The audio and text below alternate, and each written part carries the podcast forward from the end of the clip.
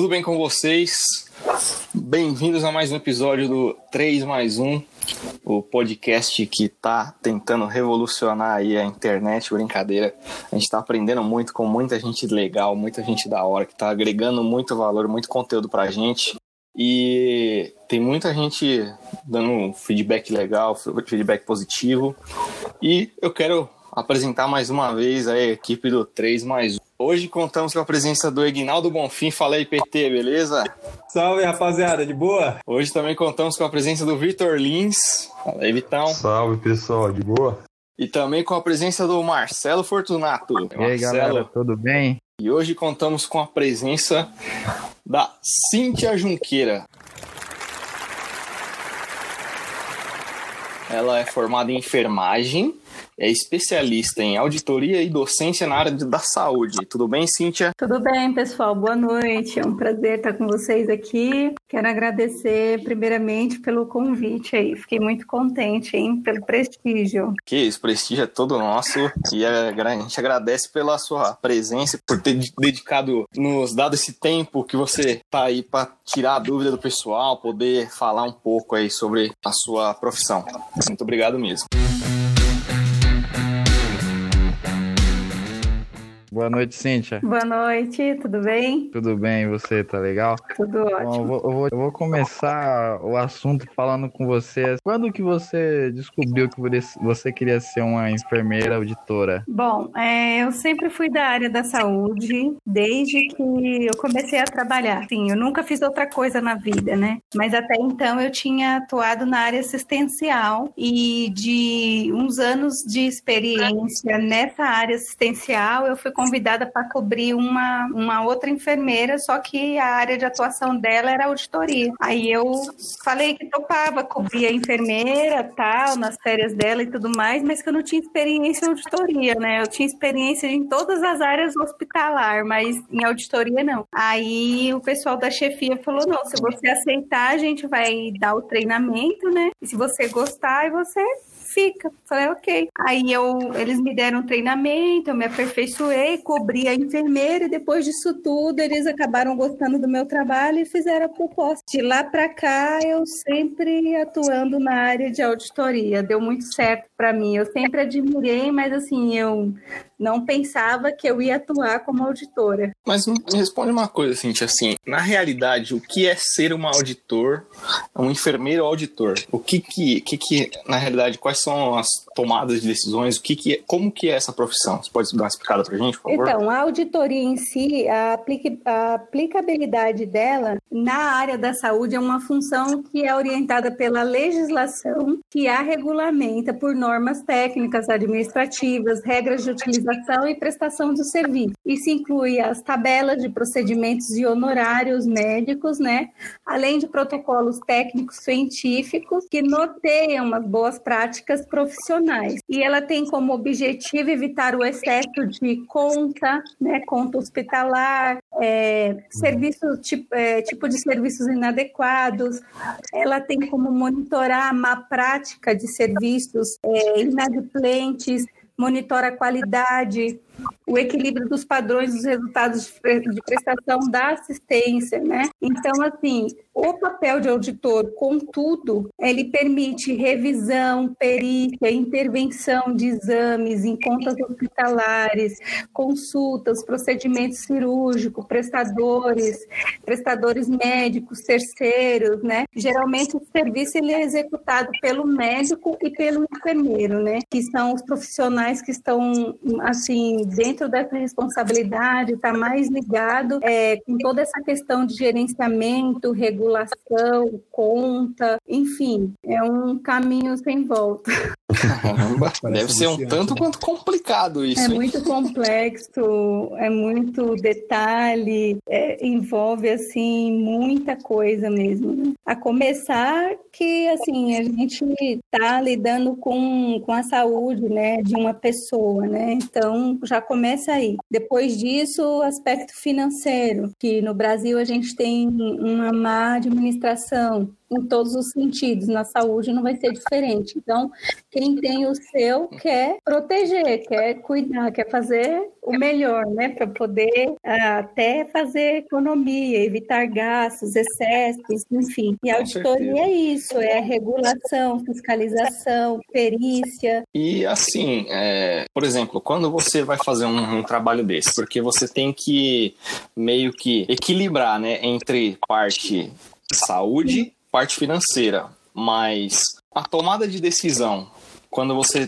tem que fazer alguma coisa assim, por exemplo, visando que você é uma trabalhadora de uma empresa, hum. Você tem que visar mais sempre visando as contas da empresa ou visando a saúde de quem está necessitando? Bom, primeiramente. que pesa mais? Assim? Primeiramente, é, nós, nós temos que ser justos o máximo possível, sempre, porque quando a gente se formou nessa área, a gente fez um juramento, né? Que é ser a favor da vida. Então, primeiramente é isso, ser a favor da vida e depois vem a parte burocrática. Como eu tinha falado no, no início, é, a aplicabilidade dessa profissão ela se dá em resoluções, normas, legislações. É, inclusive tem uma resolução brasileira aí em auditoria que que está em vigor aí, que é uma das principais normas, que é a resolução da, da Constituição Federal número 1203, de 27 de novembro de 2009, que, que ela aprova esses objetivos gerais, do, do profissional auditor, né? É, então, assim, nós temos a que, assim, para muitos, muitas pessoas que não são dessa área, nunca vai entender, né? Então, assim, a é, são procedimentos que possuem critérios para liberação é, de procedimentos através do plano de saúde. A DUT, ela é uma diretriz. Por exemplo, a ANS, que é a Agência Nacional de Saúde, ela tem uma lista de diretrizes de utilização, que é a que define define essas regras. Então, assim, um exemplo, é, uma consulta com um nutricionista. É, a gente vai saber se ela tem cobertura oblig obrigatória ou não, e como isso é feito. Então, assim, primeiro a gente preza pela vida, sempre nós vamos ser justos. Depois nós vamos se basear vamos ser guiados pela DUT, pelo rol da ANS, pelas legislações, pelas de valores, Brasil, Citus, AMB, entendeu? Então, é uma coisa bem mais assim complexa. Não nada da nossa cabeça, nada. Então, assim, se há uma solicitação para um determinado procedimento, vai que seja cirúrgico, a gente vai entender que aquele procedimento está sendo feito porque o estado do paciente ele está crítico, ele precisa daquilo para continuar. Só que depois disso envolve muita coisa, não é só a cirurgia, é o que o cirurgião vai utilizar nessa cirurgia. Aí entra material, é, instituição, que seria o hospital propriamente dito, a equipe cirúrgica de anestesia, aí vem os honorários médicos, que a gente se baseia dentro dessas normas, dessas regras, entendeu? Eu respondi a pergunta ou tem... Sim, sim, sim, até, até bem mais elaborada do que eu esperava. Cíntia, como que é a cobrança do plano Oi. de saúde? Como que é a cobrança do plano de saúde para com o enfermeiro auditor? Eles cobram mais uma liberação desses exames ou eles cobram mais um seguro? Por exemplo, ó, eu acho que você está liberando muito exame aí, dá uma segurada sua emoção aí. Como é que funciona isso aí? Não, é, você fala assim do plano de saúde cobrar o auditor como? Em qual sentido? E, e cobra assim no sentido de você liberar um pouco mais, né, de, de contrato, de, de talvez um, um exame, um, uma de prestação de serviço, acredito. Né? Ele cobra o que? Mais pensando no, na pessoa, mais pensando na empresa, né? Eu acredito que é mais na empresa, né? Você quer dizer plano de saúde, né? O convênio do paciente. Porque, assim, é, no, no segmento auditoria, você, você pode trabalhar para o plano de saúde, você pode trabalhar para a operadora, você pode trabalhar para a seguradora de saúde, entendeu? Então, cada um vai defender o seu. Uhum. Se você é um corretor e vender um plano de saúde para um paciente, um determinado paciente, que vai precisar fazer uma cirurgia na perna, você vai é, vender esse plano dentro de um contrato que dá cobertura ou não para aquele tipo de cirurgia. Uhum. Ele tem o plano de saúde. Agora, assim, quem vai patrocinar tudo isso? Um determinado, uma determinada instituição que vai receber ele lá após após essa cirurgia ter sido autorizada. Quem vai autorizar? a operadora que presta serviço, por exemplo. Hoje eu trabalho no operadora, né? E os meus é, colaboradores, o plano de saúde deles é da minha operadora. Então, quem vai regular isso sou eu como operadora, tá? Agora, eu estou aqui na minha operadora e tem um outro plano de saúde que vai utilizar o serviço aí fora, enfim, se, se, se ele está num hospital que é meu, se ele está dentro de uma área que eu gerencio e ele é de outro prestador, eu vou monitorar para que esse gasto seja enxuto o máximo possível. Entendeu? Não tem muito um parâmetro assim, ah, o convênio vai te cobrar. Não é isso. A gente eh, trabalha em cima da necessidade do paciente. Ah. Dentro disso vem as leis, as normas e as legislações. E quem está dominando é, no mercado e esse tipo de trabalho com gerenciamento de autorizar e não autorizar e analisar o que, que vai ser gasto, se a gente vai pagar ou não, aí fica nas mãos da operadora ou da seguradora de saúde, uhum. que gerencia aquela carteira de cliente, por exemplo. Não sei se ficou claro. Sim, ficou bem claro. Dá para entender que você está puxando a sardinha para o seu lado, né? Mais ou menos isso. Né?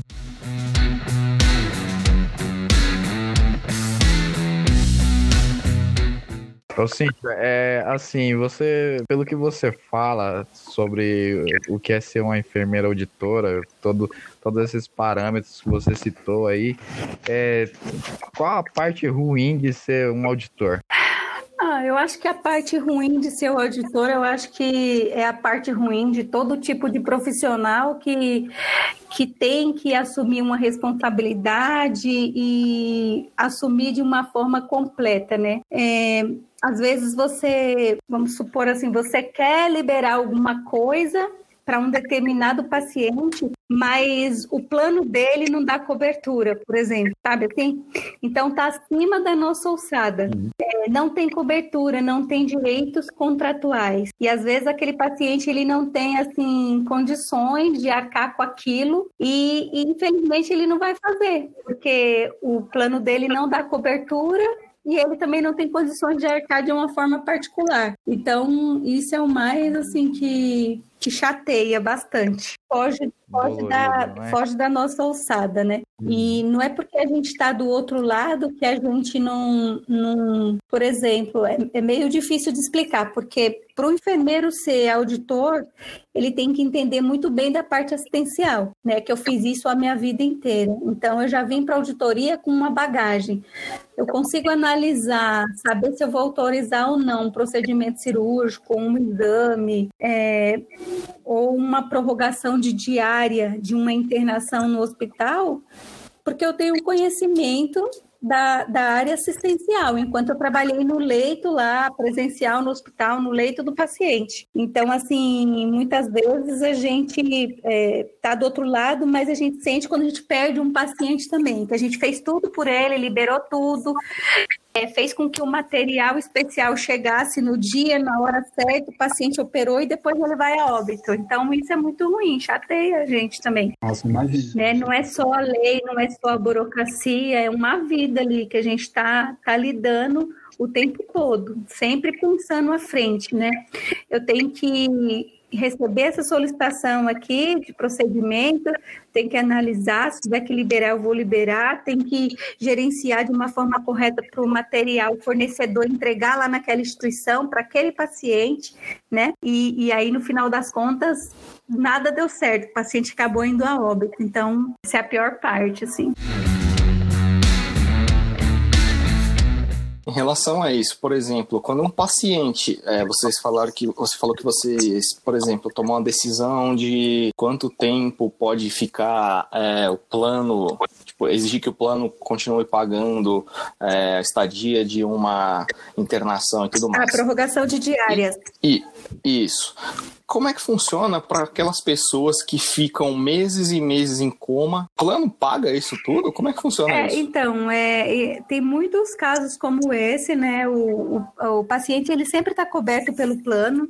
Né? Ele pode viver lá vegetando, estar vegetando no hospital por 100, 200, 300 dias, dois, três anos. Enquanto ele não morrer, enquanto o plano dele estiver ativo, ele vai ter todo tipo de cobertura, né? Como também tem casos que o paciente acaba perdendo o plano e ele perde o direito, e aí esse paciente tem que ser removido para o SUS, dar continuidade ao tratamento dele lá. Caramba, meu. Enquanto ele tem cobertura que está ativa, a gente está aqui do outro lado monitorando tudo o que acontece com ele, os altos, os baixos, as, as melhoras, as pioras. E aí, quando eu vejo pertinência nisso, eu prorrogo aquela diária, dia após dia. O que eu quero dizer quando eu falo que eu prorrogo, eu autorizo, eu dou pertinência, porque aquilo ali está acontecendo de uma forma correta, então eu estou aprovando, né? Mas nesse meio tempo, eu posso também não autorizar algumas diárias, deixar de pagar alguns dias, por conta de se eu avaliar que uma conduta lá dentro daquela instituição não está sendo correta. Aí eu vou puni-lo. Qual a forma de punir? Olha, é, eu não vou pagar a diária do dia 10 ao dia 25, porque você solicitou um exame e até o dia 25 esse exame não foi feito. Então, assim, eu não vou pagar mais enquanto esse exame não for feito e esse resultado não tiver aposto. Depois do dia 25, se ele fizer o exame, trouxer esse laudo, aí a gente volta a pagar essas diárias, que são as prorrogações. E quando eles não conseguem Poxa. identificar isso, quem que paga isso? Quem que arca com essa, com essa consequência? Então, o hospital. Ah, então no caso não vai para o bolso do, do, do da pessoa ali que está interna ali. Depende. Tem, tem instituição, tem prestador que ele fecha a conta e manda para o paciente. Como assim? Tipo, mesmo o plano tendo que cobrir tudo mais, o... é. é eles assim, cobram do paciente? Se o plano se recusar a pagar ah. Sempre eles solicitarem o, a, o pagamento de algo toda vez passa por análise, toda vez essa análise ela é reprovada, o que, que acontece? É, antes de tudo, eles pegam, fecha a conta e manda para o paciente. Aí entra as outras questões burocráticas. O paciente entra com liminar na justiça, aí começa aquela parte lá, o, a briga toda, né? Aí começa aquela parte, né? Ele que... fala assim: eu tenho convênio, eu estava coberta, meu plano estava ativo, por que, que eu vou pagar isso aqui? Se eu tenho um convênio? Não, eu não vou pagar. Então aí eu vou entrar com a advogada, eu vou entrar com a liminar, aí é uma confusão danada. Começa aquela etapa, né? O paciente morre para depois sair a liberação da justiça, né? Bom. aí é mais É bem assim. Nosso Brasil, né? Pois é. Mas Nosso assim, Brasil, olha, é, assim. muitos casos que eu tenho pego de liminar, por algum motivo, principalmente no estado do Rio de Janeiro, os juízes, eles são bem, assim, incisivos. A favor, eles são bem a, a favor. favor. da vida, né? Isso. E assim, a operadora, o plano, a seguradora, ela tem prazo e cumpre, assim, rapidinho. Geralmente não é demorado essas coisas, assim. Eu tenho casos até de pacientes que é, a gente até já sabe, quando ele interna, a gente já sabe que ele tem liminar, porque já vem isso no sistema mostrando pra gente, né? De alguma forma vem sendo sinalizado. E assim, paciente que não tinha direito no local, ele só interna naquele local, por ordem judicial. Paciente que não tinha direito a fazer um home care, ele sai do hospital só com home care, por ordem judicial. Ou medicação. Então, assim, é um mundo bem complexo, de vários caminhos, como eu falei, sem volta. Entendi. É uma loucura louca.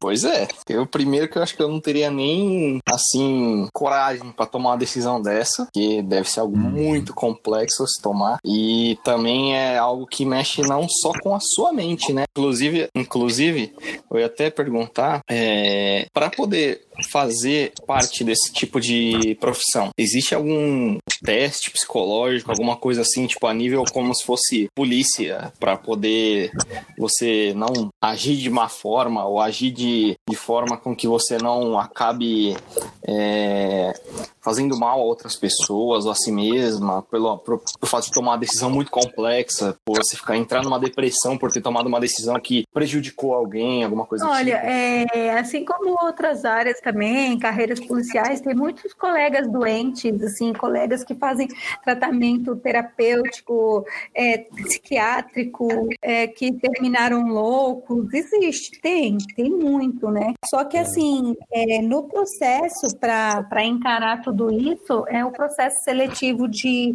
de entrevista mesmo com um gerente médico, é, coordenador médico, um enfermeiro-chefe, né? Muitos locais, eles dispõem também de uma prova teórica e, e aí vai do seu conhecimento, da sua experiência, daquilo que você corresponder no momento. E aí também eles se baseiam de acordo com as empresas que o profissional já tem passado, que essa área de auditoria, assim, é, todo mundo se conhece, né? Então tem que andar direitinho. Uhum. Esse aí é o processo para poder estar tá iniciando nessa área. Além do, dos quesitos de, de, de, ter estudado e ter se certificado, a gente nunca para de estudar, né? Sempre tem atualização, a gente sempre está fazendo uma especialização, evoluindo na, na área. Isso, né, Dela? Mas devido a algo que é totalmente ligado à lei, leis, né, numa forma geral, uhum. com certeza, isso aí é o negócio que mais muda, né, aqui no país. Muda uma, uma lei do dia para noite ninguém às vezes nem é, sabe. Verdade. A pessoa não for atrás, ela acaba achando que está to totalmente segura de uma lei, vai ver, ela mudou de um dia para noite e ela perdeu totalmente a, aquela seguridade. Uhum. Já, eu já queria emendar essa questão que o, o Victor estava falando. Assim, com o corona aparecendo e tudo mais, vai ter muita influência nessa questão de tomada de decisão, por exemplo, sua, com seguradora, plano de saúde, o governo. Sim, já tem. O governo, de certa maneira, guia vocês com alguma coisa assim mais direta, nem, por exemplo, essa parte eu acredito que já tem já um material maior, né? Questão de lei, decreto, evolução, o governo ele já é, isso direciona. Aí você, é, sim, essa questão aí que você está colocando, ela se engloba dentro da DUT, né? Que são as diretrizes de utilização né? Uhum. E do rol da ANS, que é os procedimentos e eventos em saúde que contém os, o, as cobertura mínima, a cobertura mínima obrigatória que deve ser cumprida, né, pelos planos de saúde é, comercializados. Então, enfim, com essa situação do coronavírus, é, essas normas, essas legislações, essas leis, elas elas também se atualizam. Então, elas acabam nos dando respaldo. Uhum. É, muita coisa foi acrescentada na DUT, muita coisa foi acrescentada no rol da ANS. Um exemplo que eu posso citar é quando um paciente interna para fazer uma cirurgia urológica, vai, tá com cálculo no rim, né? Uhum. Aí chega lá no hospital, ao invés dele fazer o que ele tem que fazer, o médico lá, a equipe, o que, que eles fazem? Eles fazem o teste do COVID né? Aí fala, não, mas espera aí, o cara internou para fazer uma cirurgia de pedra no rim. Por que que você está fazendo o teste do Covid? Quem vai pagar isso aí? Uhum. Aí eles vão falar, ah, é protocolo da instituição. Aí eu vou pedir o protocolo, então me manda o protocolo. E aí vai começar a briga. Agora, quando um paciente ele já entra no hospital com quadro respiratório, com comprometimento pulmonar, vai e faz o teste do Covid. E aí dá positivo. Aí, além disso, ele vai e faz um outro exame que chama dímero D, que é para a gente constatar uma, uma agressividade um, maior da doença no organismo, uhum. resultado de um outro exame. Aí, tipo, a DUT, ela já dá essa cobertura, que quando entra com um teste do COVID positivo, ela já dá cobertura para fazer o dímero D, que é esse outro exame complementar, tá entendendo? Uhum. Então, assim, conforme é, começou essa doença, essa pandemia, as nossas leis também elas foram é, sendo acrescentadas e atualizadas para que a gente possa ter o respaldo, né, uhum. junto com a análise técnica médica para poder estar tá correspondendo esse tipo de análise. Se é pertinente, se não é pertinente, não é simplesmente assim eu negar, não, eu estou uhum. negando esse exame, não, eu estou negando esse exame porque a adult não, a DUT é clara quando ela não dá cobertura né, para o teste do COVID em pacientes que não têm sinais e sintomas, certo? De X dias para cá, e aí entra toda a parte técnica de exame, de avaliação, de anamnese, de histórico e tudo mais.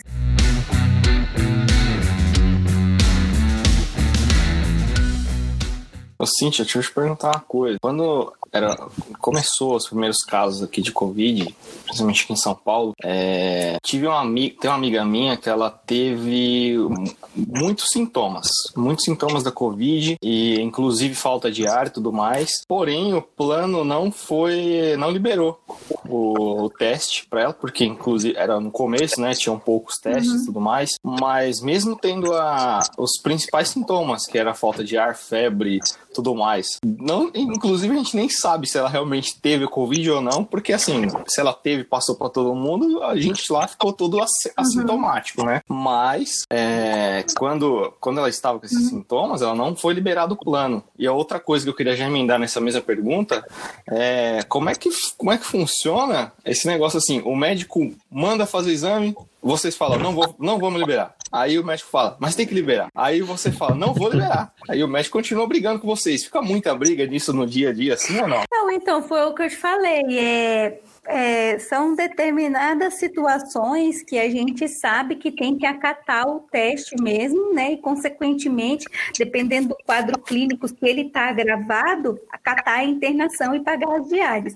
A gente joga aí para um COVID é, que tenha é, um, sinais e sintomas graves, não tão graves, né? Umas diárias de enfermaria ou de apartamento, cinco dias, né? Agora tem uns casos graves que eles vão uhum. para a UTI. Isso aí a gente acata. Por quê? Porque o paciente ele chega com sinais e sintomas do quadro respiratório, né? Aí é feito o teste, esse teste ele vai dar positivo e aí vai ser feito toda a tratativa para cuidar do paciente enquanto internado. Até aí tudo bem. Agora existe aqueles casos uhum. que eu comentei que o paciente ele entra para fazer uma cirurgia urológica ou ele entra para desencravar a unha do pé. O cara tem que fazer o teste do COVID, me fala. Entendeu? Eu não sou é, obrigada é. a catar esse tipo de coisa. Ele vai falar assim: olha, operadora, eu fiz o teste do Covid aqui no meu paciente, porque é protocolo de instituição. O meu protocolo é qualquer paciente que der entrada aqui, a gente vai fazer a triagem e vai fazer o teste do Covid.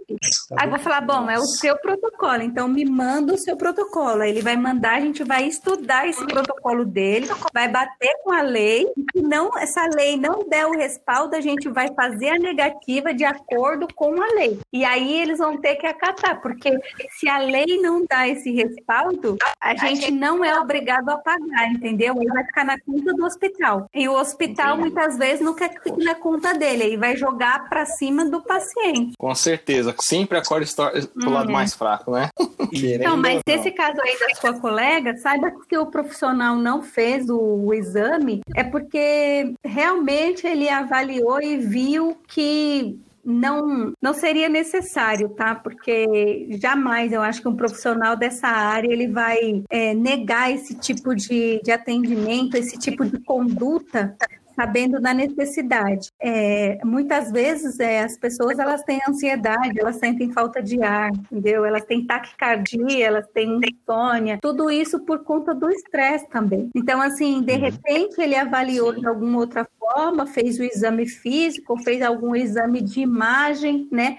Porque a gente também consegue detectar através do exame de imagem, por mais que seja muito, essa doença ela seja multifatorial, né? Ela aparece de várias formas, afeta vários órgãos e apresenta cada um de um jeito. Então, assim, com certeza ele juntou uma série de critérios, avaliou e definiu que não seria necessário. Tanto é que ela, ela deve estar bem, né? Se ela tivesse ah, piorado e ela fosse num, numa ocasião secundária no serviço médico, é, com certeza isso seria investigado de uma forma mais criteriosa e eles não iriam se opor em fazer o teste, entendeu? É que na verdade, assim, na época quando ela tentou fazer, foi assim, poucas semanas depois que começaram, assim, vai, os 100 primeiros uhum. casos. Aí ela começou a apresentar esses sintomas e tudo mais. Aí ela foi lá no médico, tem, é, ela foi no médico simplesmente uhum. para ver o que que era. Aí um, uma, uma, uma médica lá achou que era Covid e tudo mais, aí pediu para fazer o teste. Aí o plano falou, não vamos vamos cobrir porque é, não deu uma justificativa uhum. X para ela lá que eu não sei. E aí ela falou que aí porque a empresa tava obrigando ela a fazer o teste, entendeu? A empresa lá já tinha falado para ela, já fica em casa, vai fazer o teste, depois você vê, depois vê o que a gente faz. Aí ela foi, ah, tô tentando fazer, ela foi em tipo uns três, quatro hospitais, se não me engano. Essa história tá bem complicada, né? Pra tentar. É então, porque ela falou que foi uns três, quatro hospitais para tentar fazer o teste. Aí eles falaram, não, não podemos fazer. Aí depois, aí o, depois um hospital falou, nós podemos fazer, mas tem que ter guia, a guia médica pedindo esse exame. Ah, só que aí ela tinha ah, que então, marcar uma consulta para poder ela fazer. Queria, ela mais. foi de uma forma eletiva, querendo fazer o exame, né? Ela não deu entrada no pronto-socorro com sinais e sintomas. Não, ela deu. Ela deu entrada no pronto-socorro uhum. no primeiro dia. No primeiro dia ela deu entrada no pronto-socorro. Aí eles fizeram uns, uns, exames lá e tudo mais, só que pediram para ela fazer o exame do Covid. Só que aí o plano não liberou pra, porque estava no começo e estava tipo, eram caros os exames, se eu não me engano, na, na época que uhum. começou e tudo mais, e não tinham tantos exames o suficiente aqui, aqui no Brasil. Então, eles deram prioridade para fazer em outros lugares. É, deram prioridade para tipo para não, quer dizer, na realidade, para não fazer o exame, porque tinham poucos e tinha que ter alguma algum outro sintoma a mais ainda. É, porque poder, existem os critérios, tava... né? Então, talvez eles tenham avaliado e não Sim. tenha visto essa necessidade, mas como você falou que ela chegou com sinais e sintomas do quadro respiratório, eu acho estranho o plano ter negado. Então, eu, eu não sei exatamente, eu sei que é, foi o que ela disse disse para nós, disse para a empresa e tudo mais. Então, é, eu acho que foi bem complicado isso, porque imagina só, numa dessa pessoa passa mal lá de um jeito que e o plano não cobre, uhum. como é que fica? Ó, eu posso citar alguns critérios aqui, mas assim, a gente não, não pode chegar a uma conclusão, porque o caso dela, por exemplo, é uma coisa assim que a gente não acompanhou de perto. É, que tá estranho, tá, né? Sim. Mas eu posso citar aqui o, alguns critérios que é, algumas instituições é, adotaram, tá? É, eles classificaram como grupo 1, que é critério de inclusão, e grupo 2, que é critério de exclusão. Grupo 1, para o critério de inclusão, são pacientes com síndrome gripal ou síndrome respiratória aguda grave, a partir do oitavo dia do início dos sintomas. Tá? Então, talvez ela já foi descartada aí. Talvez ela estava com sintomas há cinco dias, quatro dias, entendeu? Criança ou adolescente com quadro suspeito de síndrome multissistêmica inflamatória pós-infecção por SARS, SARS, que é o COVID. E o, o grupo de. o critério para exclusão, que é o grupo tipo 2. A PCR, né, que é o, que é o exame que é realizado prévio positivo para COVID, pacientes que já é, já tenham realizado teste sorológico com resultado positivo, pacientes que tenham realizado teste sorológico com resultado negativo há menos de uma semana, exceto para os pacientes que, que se enquadrem no item B do grupo 1 que no caso seria crianças ou adolescentes com quadro suspeito de síndrome multissistêmica inflamatória após a infecção do Covid. Assim, é bem complexo, é bem chato, eu não vou nem me estender muito, porque uma coisa leva a outra. E às vezes, para responder uma questão bem respondida, eu preciso me aprofundar. Uhum. Auditor é assim, é muito não, assim, criterioso, a gente é. busca as mesmas bases, a gente é. busca as leis. Tem que saber argumentar mesmo, é. né? Realmente. Então, assim, que, que eu, eu acredito que no início, como você mesmo falou, tinha poucos testes, o negócio estava tudo muito tumultuado, né? Então, assim, muitas instituições, para não estar tá dando tiro no pé, fazendo um negócio é, por um, sendo que o outro estava mais grave, chegava e já tinha acabado o teste, o outro chegou lá razoável e fez o teste, entendeu? Então, eles adotaram é, os critérios de avaliação para estar tá realizando o teste ou não.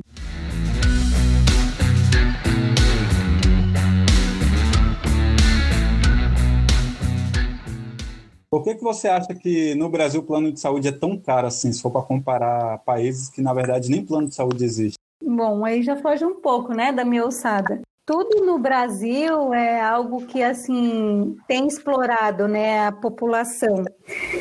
é, de uma forma geral, falando financeiramente, a gente vive num país assim falido nesse sentido, porque a verba do nosso país ela é mal, mal administrada, né? Agora te falar assim exatamente porque o que, que eu acho que é tão caro, aí já, já fica muito vago para mim. Olha, Cintia, eu, eu vou discordar hum. um pouco de você. Eu acho que, na realidade, o nosso país é muito bem administrado, só que para eles mesmos. Que é muito bem administrado para quem. Políticos. Para a população. A é classe horrível. alta, né? Entre eles. Mas, Sim. assim, por conta da, da inflação, por conta da, da, da má administração aí de verba, é, quem sofre são a, a, é, é a população da classe baixa, né? Com certeza. Como dizia aquela velha pensadora do, do, do, modernismo aí, Ivete Sangalo, né? E o rico cada vez fica mais rico e o pobre cada vez Não, fica é mais pobre. Ah, começa a dançar aí, ó. é, o PT vai dançar mesmo.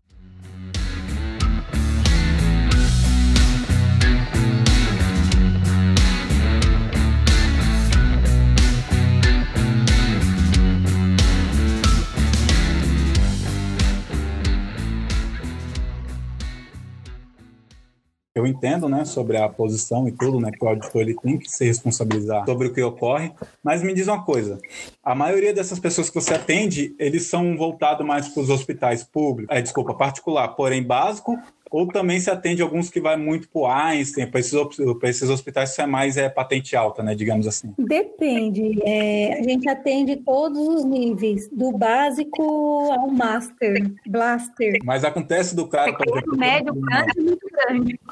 Acontece do, plano, do cara ter um plano de saúde bem vagabundinho, sabe, bem michuruca e querer ir para um hospital bem foda, ou ele sabe bem onde é o caminho dele? Olha, depende, depende. Já peguei caso que, por exemplo, o plano do, da paciente não cobria a maternidade em vários lugares, pois ela foi justo para o lugar top que o hospital não cobria maternidade. Aí o que acontece? Ela chegou lá é, tendo a criança, mas assim, a gente não pode negar o socorro, a gente não uhum. pode negligenciar, né? Então, assim, a gente não pode cometer imperícia, a gente não pode negar o primeiro atendimento. O que, que aconteceu? O parto foi realizado assim que a criança nasceu, a ambulância já estava na porta esperando ela para levar para o hospital que ela tem direito. Nossa! Entendeu? Aí o que acontece? A Caramba, gente paga. A gente paga aquelas primeiras horas, a gente paga o que foi utilizado, o que foi feito. Demais vai continuar no hospital onde ela tem direito.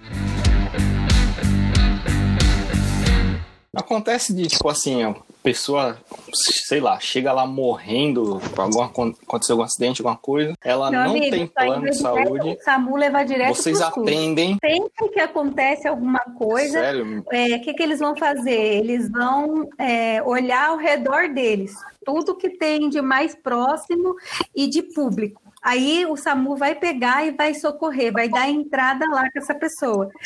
Depois que a pessoa é atendida, está fora do risco ou alguma coisa desse tipo, aí vai rastrear, vai ver que tem um convênio, aí eles solicitam a transferência. Então, assim, se não tem plano, não tem nada, já fica por lá. Agora, às vezes acontece de, de não ter plano, plano até, até tem plano e está em carência. Aí está lá no hospital particular. O que, que acontece? é, o paciente ele é informado, se ele está em estado grave, a família é chamada e é informada. Olha, senhora, é, o plano do seu esposo não tem, está em carência, né, e ele não pode ser atendido aí. A partir de agora, se a senhora não arcar de forma particular, a senhora vai ser removida para o SUS. Aí o hospital que está lá com esse paciente procura vaga no SUS, o SUS cede uma vaga, a gente manda a ambulância, a ambulância pega e leva para o SUS. Vai ficando particular pelo, pela família mesmo. E no SUS eles, se, eles são obrigados a ter uma vaga. Ah, é? Ah, tá. Porque eu ia justamente ia voltar na pergunta. E se a família não tem condições, como é que fica?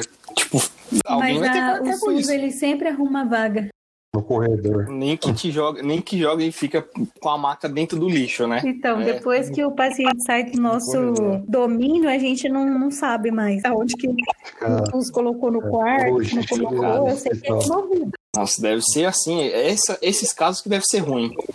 Você vê a pessoa ali, não poder ter, ter, assim, você tá trabalhando num local que tem todas as condições de atender e você não poder atender a pessoa porque ela não pode pagar. Então, Isso você tem que tirar a pessoa de risco eminente de morte. Isso aí você tem que fazer. Sim. Depois que você estabiliza, aí, uhum. aí tem que procurar o, o que é certo, né? Entendi.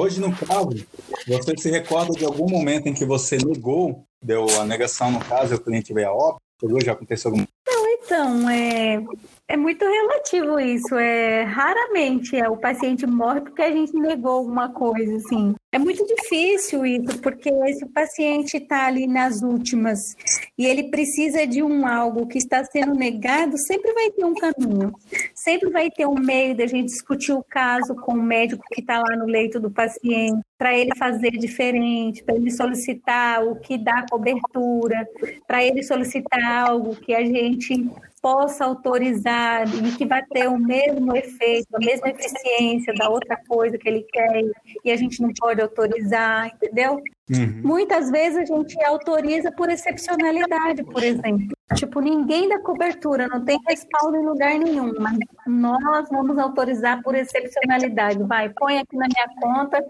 e nós vamos autorizar. Acontece isso. Ô, Cíntia, agora uma, eu vou te mandar uma pergunta mais voltada a você, assim. É, você ama realmente o que você faz ou você tem algum. Realmente eu amo o que eu faço. Eu fiz isso a minha vida inteira. Meu primeiro emprego já foi dentro de um hospital. E eu sempre tive em mente que eu queria ajudar as pessoas, que eu queria fazer algo é, por elas, que eu queria estar no controle, que eu queria fazer tudo que eu pudesse para salvar uma vida. Então, assim, eu amo o que eu faço, é, mesmo porque é muito sério, é muito complexo e se eu não amasse, eu acho que eu já tinha saído fora há muito, muito tempo. E assim, tem dias que é muito, muito difícil. Mas eu tenho um outro sonho profissional, além de, de ser o que eu sou na área da saúde, de ser uma enfermeira conceituada, né, de ter construído a minha carreira, o meu nome na, na, na auditoria, na, nessa, nessa profissão no dia a dia aí, no hospital, com os colegas aí, eu tenho um outro sonho, que é de ser policial. A minha família é, tem muito envolvimento com a questão é, dessa outra área, né? Meu irmão é, é investigador, meu avô, meu tio serviu o exército, então assim, eu já tenho isso no sangue. Então eu tenho esse outro sonho aí. É, Cintia, eu queria saber o que, que você acha, por exemplo, hipoteticamente, se o SUS fosse privatizado. Você acha que ia é, melhorar muita coisa? Não é bem assim? Não é tão fácil? O que você acharia disso? Eu acho que ia melhorar muita coisa, sim. Mesmo porque hoje a gente já tem várias instituições públicas que elas são administradas por redes privadas privadas. Uhum. Eu já trabalhei no hospital público, já fui estagiária nesses hospitais e que eles são administrados por é, instituições privadas. E assim, muito bom atendimento, cuidado, material de primeira. Eu acho que se houvesse essa privatização, ia mudar muita coisa, muita coisa mesmo, principalmente assim, porque a gente sabe que a nossa população é as mais pobres não tem condições de ter um convênio nem o básico, uhum. né? E quando chega em muitos países desse aí, tem que ficar na maca, no corredor, morre às vezes, né? Que a gente já viu uhum. muitos casos. Então, eu acho que tudo ia contribuir pro, pro bem mesmo, sabe? Porque é aquele negócio, a gente fala assim, ah, se cada um fizer a sua parte, o negócio dá certo. Eu penso assim, que se cada instituição privada fizesse um pouquinho, é, numa junção com tudo, eu acho que a gente começaria a desenvolver um país melhor, né? Espero ter correspondido aí a iniciativa de vocês, respondido aí a, aos seus questionários de uma forma é, efetiva, né? Que eu possa ter contribuído aí para o trabalho de vocês. Com certeza, contribuiu muito, ah, agregou muito. Só tenho a agradecer. Eu, em nome do 3 mais 1, agradeço mais uma vez a presença da Cíntia. Quero que, espero que tenha agregado muito valor a todos, conhecimento a todos, que possam conhecer cada vez ainda mais a profissão de enfermeiro auditor ou auditor auditor enfermeiro? Qual o correto? Enfermeiro auditor. então, que a Cíntia ter disponibilizado esse tempo para falar com a gente. Agradeço Obrigado muito. Muito vocês, obrigado, um abraço. Cíntia. Valeu, gente. Obrigado.